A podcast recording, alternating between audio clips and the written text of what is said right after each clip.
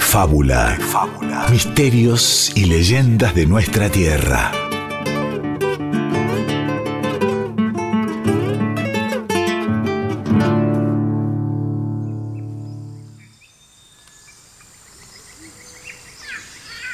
Hace mucho, mucho tiempo, en algún rincón de la actual selva misionera, el joven Catú se interna entre la maleza para cazar algún animal silvestre y así tener algo para comer aquella pijaré, aquella noche.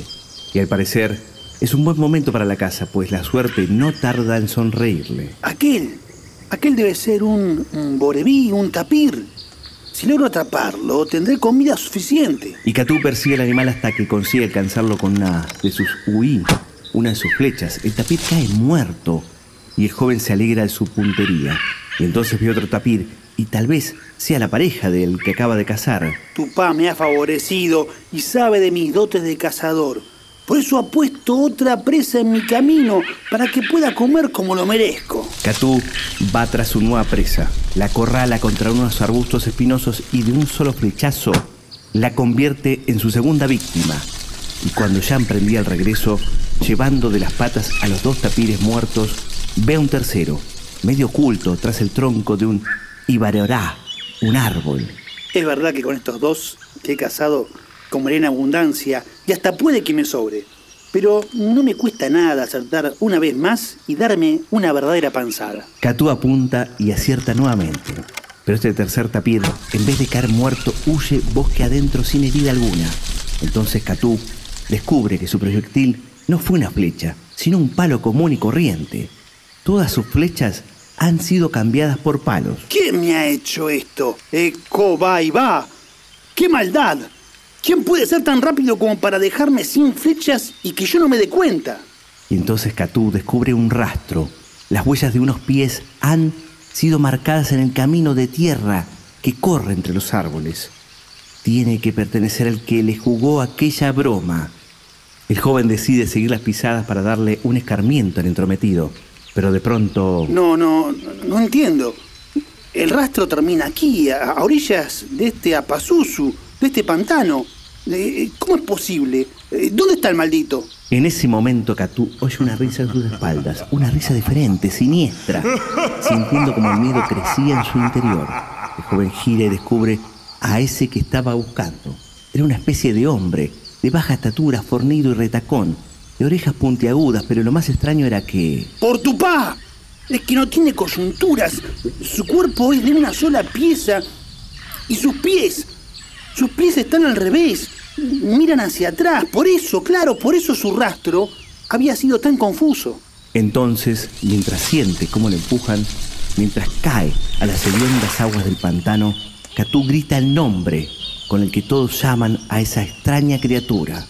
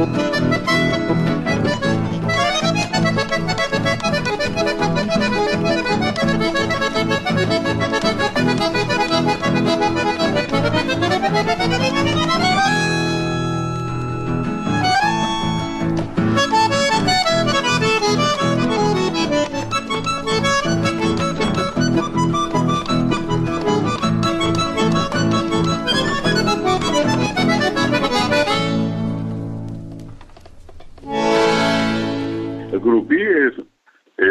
personaje no muy alto, obviamente varón, que tiene eh, el pene muy desarrollado, al punto que está atado alrededor de la cintura, ¿verdad? Algunos grafican eso con eh, dos o tres vueltas al cuerpo, ¿verdad? Que tienen la costumbre, en este caso, de, atacar sobre todo a las mujeres desprevenidas. Eh, las vuelve locas, ¿verdad? La, la, que la somete sexualmente y, y obviamente eh, tiene mucho que ver con el tema de la procreación. Eh, es un poco la, característica del personaje. Eh, acá, por muchos motivos, eh, la gente a veces suele mencionar al Curupí como el responsable de, ese, de, ciertos embarazos que, entre comillas, no se pueden justificar, que no tienen un padre conocido, que nacen de las este, madres que son solteras.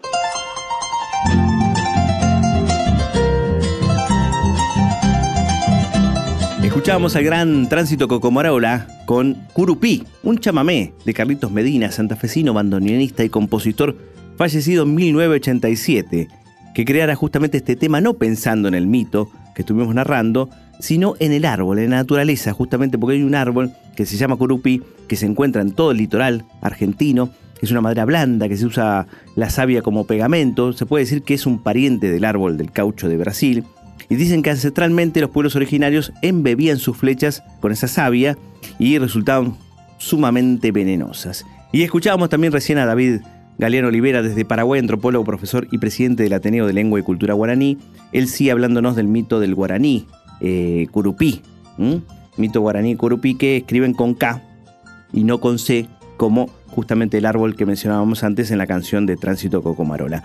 Pero vos sabés que este mito del Curupí, que bueno, domina gran parte del Paraguay y también de nuestro país, del nordeste. Para Ana María Gorosito, antropóloga de la Universidad Nacional de Misiones, es un personaje sin referencia, risueño, de la picaresca sin relevancia y marca la imposibilidad. Marca el deseo y la imposibilidad. El deseo justamente porque tiene un pene disfuncional y esa es justamente la imposibilidad de poder hacer nada con él, ¿no? Se lo enrosca ahí justamente en el vientre, ¿no? Este, opuesto a lo que nos decía justamente Galeano Olivera, que, este, bueno, habla justamente de este mito, ¿no? Le da cierta relevancia y habla sobre la fertilidad y un montón de cuestiones más. Lo que podemos decir es que es controvertido. La primera vez que tratamos de fábula de un mito tan controvertido, no tan controversial, con tantas facetas opuestas, si se quiere, este, que puede ser del imaginario, ¿no? Este, del paraguayo Narciso Colman, Narciso R. Colman, que escribía bajo el seudónimo Rosicram, eh, que escribió este libro Ñande y Pecuerá, de principios del siglo XX, donde justo mezcló la mitología española o europea, por así decirlo, greco-romana, con los guaraníes. Pero para dialogar sobre esto y muchas cosas más, estamos con el escritor y especialista Guillermo Barrantes y quien les habla, Diego Ruiz Díaz. En el relato justamente encontramos al curupí, pero este curupí es distinto, Guillermo Barrantes. ¿Qué tal? ¿Cómo le va, eh, Diego? Eh, sí, sí, bueno, en el relato un poco este, lo que se trató de rescatar fue este eco que tiene el mito de que sí tiene un origen este, bastante lejano, ¿no? Porque en, la leyenda, en el mito del Curupí, eh, podemos encontrar un eco de, esos mitos antiguos de la naturaleza, ¿no? Eh, de, este, esta especie de protector de la selva que vendría a ser el Curupí, una especie de representante de la fertilidad, justamente, ¿no? Si querés hacer un, este, eh, un paralelismo europeo, sería como un sátiro guaraní, ¿no? Eh, así que hay un eco dentro de la leyenda del Curupí que, nos lleva a la antigüedad.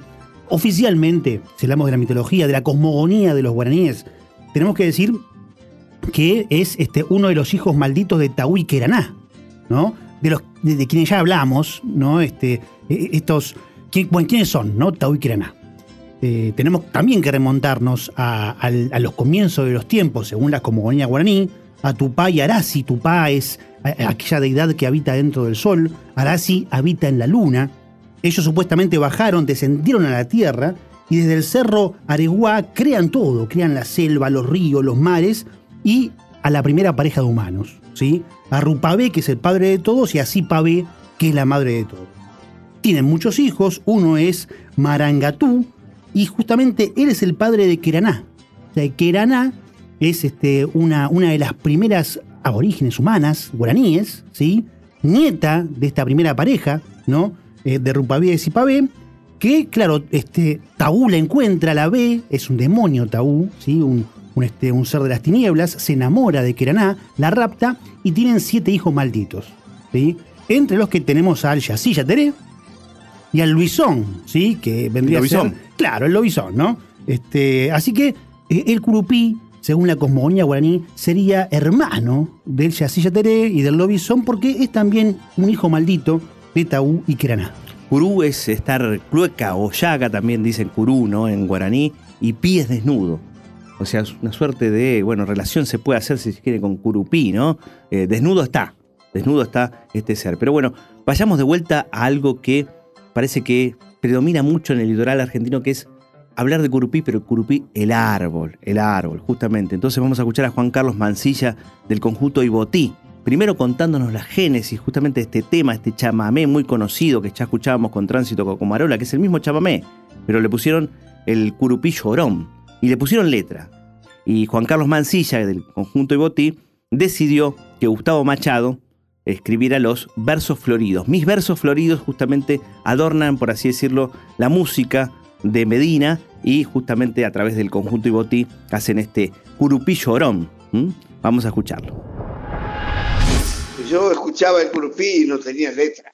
Entonces, yo cuando comencé con Ibotí, que formé allá en el año 82, eh, siempre busqué, renegaba yo de que escuchaba los chamamé, la mayoría de los temas, porque fue don Tarragorro el padre, que él comenzó diciendo glosas, ¿no es cierto?, en los temas. Y un poco la explicación de lo que es una composición melódica. O sea, usted escuchaba la melodía y no sabía por qué se llamaba el tema así.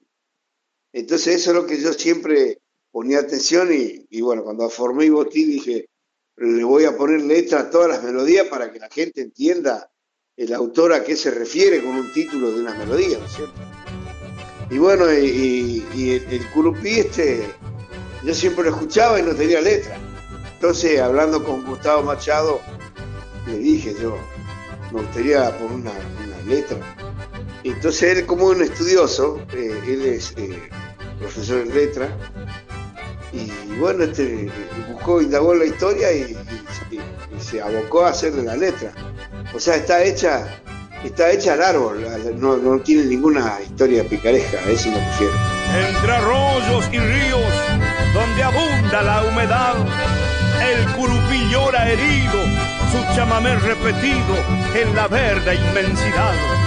Tu sabia que es pegamento, yo usaba para entrampar en alambrados y nidos el cardenal amarillo, el boyero y el zorzal.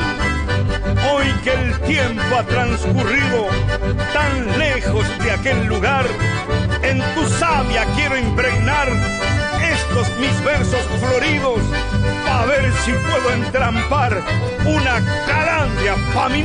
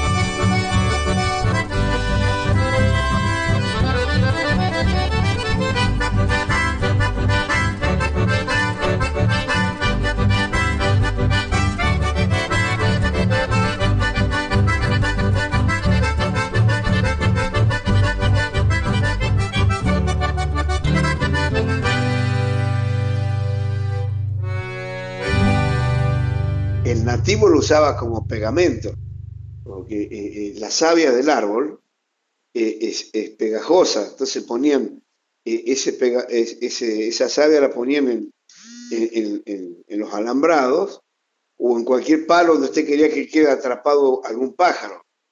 Entonces usaba, usaba eso como trampa. El grupí. De fábula. De fábula. Misterios y leyendas de nuestra tierra.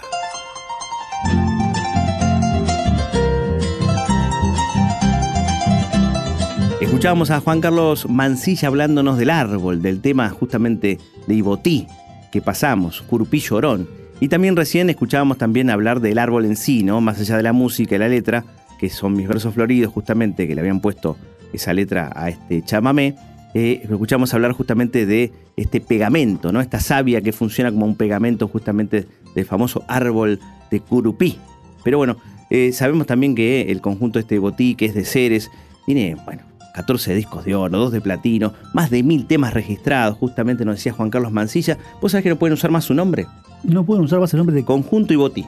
Mira. Es como si los chalchaleros no pudieran ser más los chalcha. No podrían ser los más por chalcha. ¿Por qué eso? Porque justamente pasaron los 10 años que eh, tiene registro, digamos, Ajá. propiedad intelectual y a alguien se le ocurrió, sin preguntar nada, Registrarlo. registrarlo. Claro. Exactamente, y Mirá ahora vos. se quiere llevar, digamos, una parte justamente si alguno usa Claro, la palabra o el conjunto y botí. Terrible. Pero bueno, vamos a ver, porque va a ir a la justicia, Juan Carlos Mancilla nos decía, y va a ver si puede justamente resolver esa situación, que es un grupo que tiene más de 40 años. Ahora se llaman Juan Carlos Mancilla y La Flor.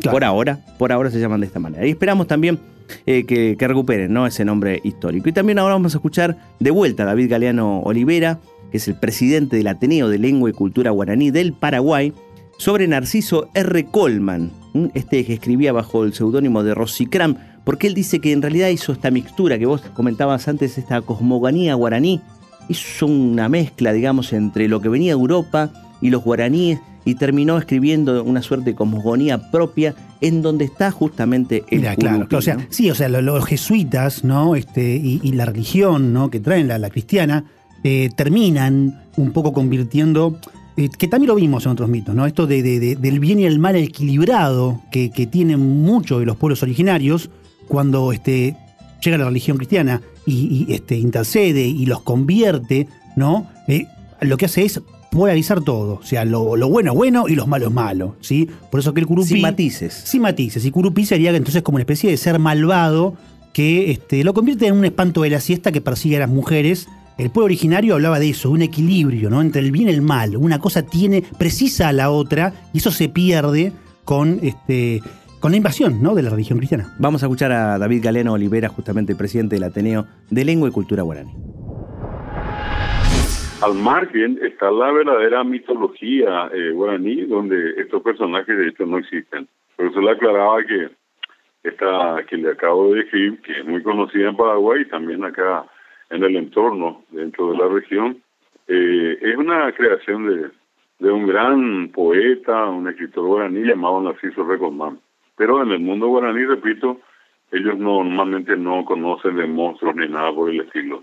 Los indígenas tienen una visión eh, muy humana de sus propios dioses, ¿verdad? Y no tienen semidioses ni, ni dioses mitad seres humanos, mitad animales. El lucero en el ocaso parece un lunar del cielo, nada igual a los colores de un atardecer islero. Recostado en la corriente, canocho de aguacero, negra sombra ante las sombras, curtido va el carpinchero. Baja por el canal, espejo de la noche y del ceibal,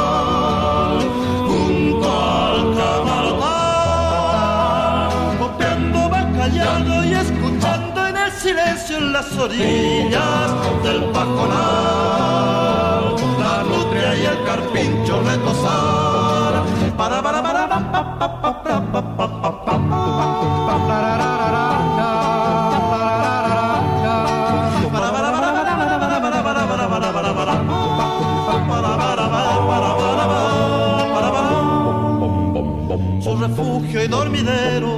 el rancho de Paja Brava, va achicándose en la orilla, juntito a la correntada, curupí de claro tronco, corteza color de sangre, corazón blanco por dentro, islero para confiarle. Baja por el canal, espejo de la noche y del ceibal,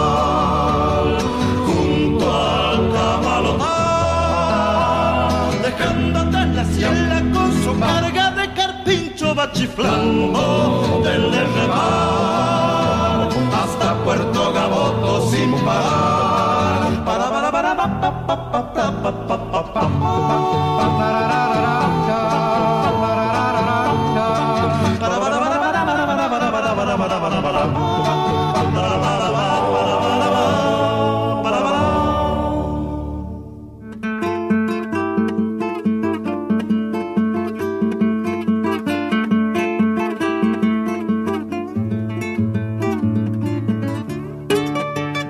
escuchábamos primero al presidente justamente del Ateneo de Lengua y Cultura Guaraní del Paraguay, David Galeano Olivera, sobre el origen de estos mitos, ¿no? Sobre la cosmogonía, supuestamente de los guaraníes, este, que, bueno, que domina el litoral argentino, también el Paraguay, ¿no? Y cuánto deberíamos aprender, como decíamos antes, de los pueblos originarios, ¿no? Que no todos están bien o tan mal, este, tan así, digamos, este, eh, sin matices, por así decirlo, ¿no? Y hay que pedirle permiso y cuidar a la naturaleza. Justamente, me parece que es una buena moraleja que nos dejan generalmente varios mitos que hemos tratado aquí en De Fábula, que es eso, ¿no? Cuidar la naturaleza, pedir permiso para usar algo, usarlo no en desmasía, ¿no? No, no ¿por qué eh, cortar tres árboles si se necesita uno solo, digamos, ¿no? Exacto, exacto, ¿no? Este, creo que ahí está, ahí está un poco lo, que nos transmiten estos, estas historias que tanto defendemos en De Fábula, ¿no? Esa especie de yin y yang que ya tenían los pueblos originarios, ¿no? Eh, ese, equilibrio eh, tan, tan, tan medido y convertido en historias. Y también escuchábamos a Corazón de Curupí, de los trovadores que son de Rosario, ellos no nacieron en los años 50, pero hablando también de vuelta, ¿no? Del árbol, no es el curupí el mito, sino es el árbol, justamente. Pero la verdad que en esa oda al árbol que hacen, este, pareciera que, bueno, hay dos enamorados, ¿no? Que dejan su marca en el árbol, este árbol de madera blanda, que es el curupí pareciera que estuvieran hablando del otro curupí, ¿no? Porque hablan del amor y ese tipo de cosas, pareciera que fuera el otro curupí, el del mito, pero en realidad es el curupí con C, que es el árbol. Y el árbol está metido, ¿viste? El eco del árbol está metido también en, las historias porque también se dice que una forma de, escapar del curupí es trepándose a un árbol, ¿no? No por nada es a un árbol, porque como no tiene coyunturas, no puede treparse el curupí. Así que siempre hay un árbol presente y, este, eso puede ser también este, este eco del mito de la naturaleza, este eco ¿no? Este, de, un árbol siempre presente eh, en, la historia del curupí. Vos sabés que también para curar el dolor de muelas en corrientes, por ejemplo, esta madera del curupí.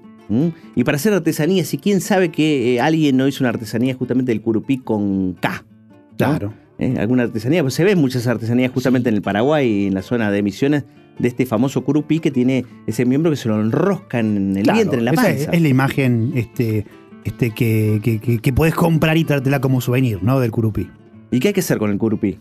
Y mira, hay dos formas. Este, una recién la, comentamos, que es la de subirse a un árbol y aprovechar esto de que no tiene coyunturas. Y la otra es cortarle el miembro, es lo que aseguran. Si vos es, como el bastón del, eh, del yací yateré, ¿no? Otro hermano, del curupí. El hermano, claro. Si vos le quitas el bastón, el yací no tiene más poderes. El bastón del curupí sería su miembro. Si se lo quitas, si se lo rompes, si se lo cortas, el curupí pierde todo su poder.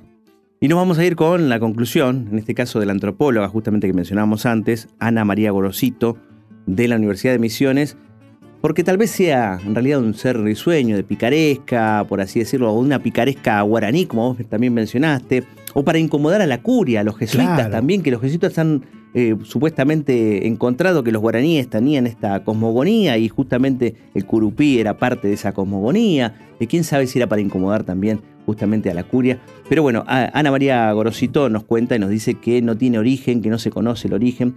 Y nos vamos a ir también con el gran Aníbal Josén, que durante su extensa vida escribió y cantó las vivencias costeras, él también de Santa Fe, ¿no? Y conformó este grupo musical Aníbal Josén y los gauchos costeros. O Josén podría ser porque en realidad es una Y. Aníbal Josén y los gauchos costeros, ellos cierran con Curupí marcado este árbol justamente y esta letra de amor prohibido que decía antes yo también para hablarnos de ese pícaro duende. Eso, lo prohibido, lo prohibido, ¿no? El curupí vendría a ser eso, un símbolo de lo prohibido. Nos vamos. Nos vamos. ¿Hasta cuándo? Hasta el mito que viene. Gracias. Inclusive ni siquiera tiene una referencia respecto de dónde aparece específicamente. ¿Sí? El pombero en eso es mucho más rico que, que el curupí. El curupí es simplemente alguien que anda por ahí rondando y que tiene mucho deseo de ponerla y no la puede poner porque es demasiado grande lo que tiene. Es un personaje risueño, es de la picaresca risueña, no es temible tampoco. Yo, diría, que es, es de la región donde la mezcla de lo europeo con lo criollo, con lo indígena, fue dando lugar a estos personajes. Pero en el caso del curupí no, no hay como rastrearlo en otro lugar, no, no hay otra figura parecida a esta. Y tampoco es relevante, no es que tenga importancia en los dramas o desenlaces de dramas este, o de historias. Fíjate, nadie se ha topado con el curupí. Principio es medio petizón y es blanco, de tez es blanca. Que yo sepa, en la representación un tipo blanco. Y lo único que tiene así de notable es, como te digo, el miembro espectacular. En una isla santafesina, donde los criollos sacan el pescado, hay un paraje con su leyenda, que se lo llama el curupí marcado. Cuenta su gente que allá en otrora, por esos lares solía pasar un mozo bueno en su canoa, que a una guainita supo enamorar. Y aquel romance tan placentero, contarles quiero lo que pasó. Los padres al mozo no lo quisieron y todo aquello se diluyó. Ellos juraron enamorados no separarse ni al morir. A hierro y fuego luego marcaron a sus dos nombres en el curupí. Cuenta Catala Medina, Enrique y Manuel Servín, que en noches de plenilunio, allá en esa soledad, como un eco en la lejanía, se oye el grito de un chacá. Y entre los curupizales una pareja se ve pasar, que dialogando en voz bajita se van perdiendo en la inmensidad. Y en ese arroyo tan caudaloso que lo besaba el curupí, una mañana los reencontraron, a los dos muy juntos sin vida allí. Esta es la historia de dos amores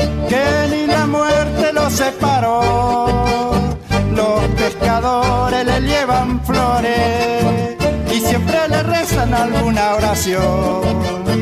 Y allá en la noche cuando la luna le da su lumbre al curupizal, una pareja siempre se asoma y en la penumbra se ven andar. Luego se alejan por esa costa del arroyito y el sauceal. Y dialogando en voz bajita se van perdiendo en el juncal. Y dialogando en voz bajita se van perdiendo en el juncal.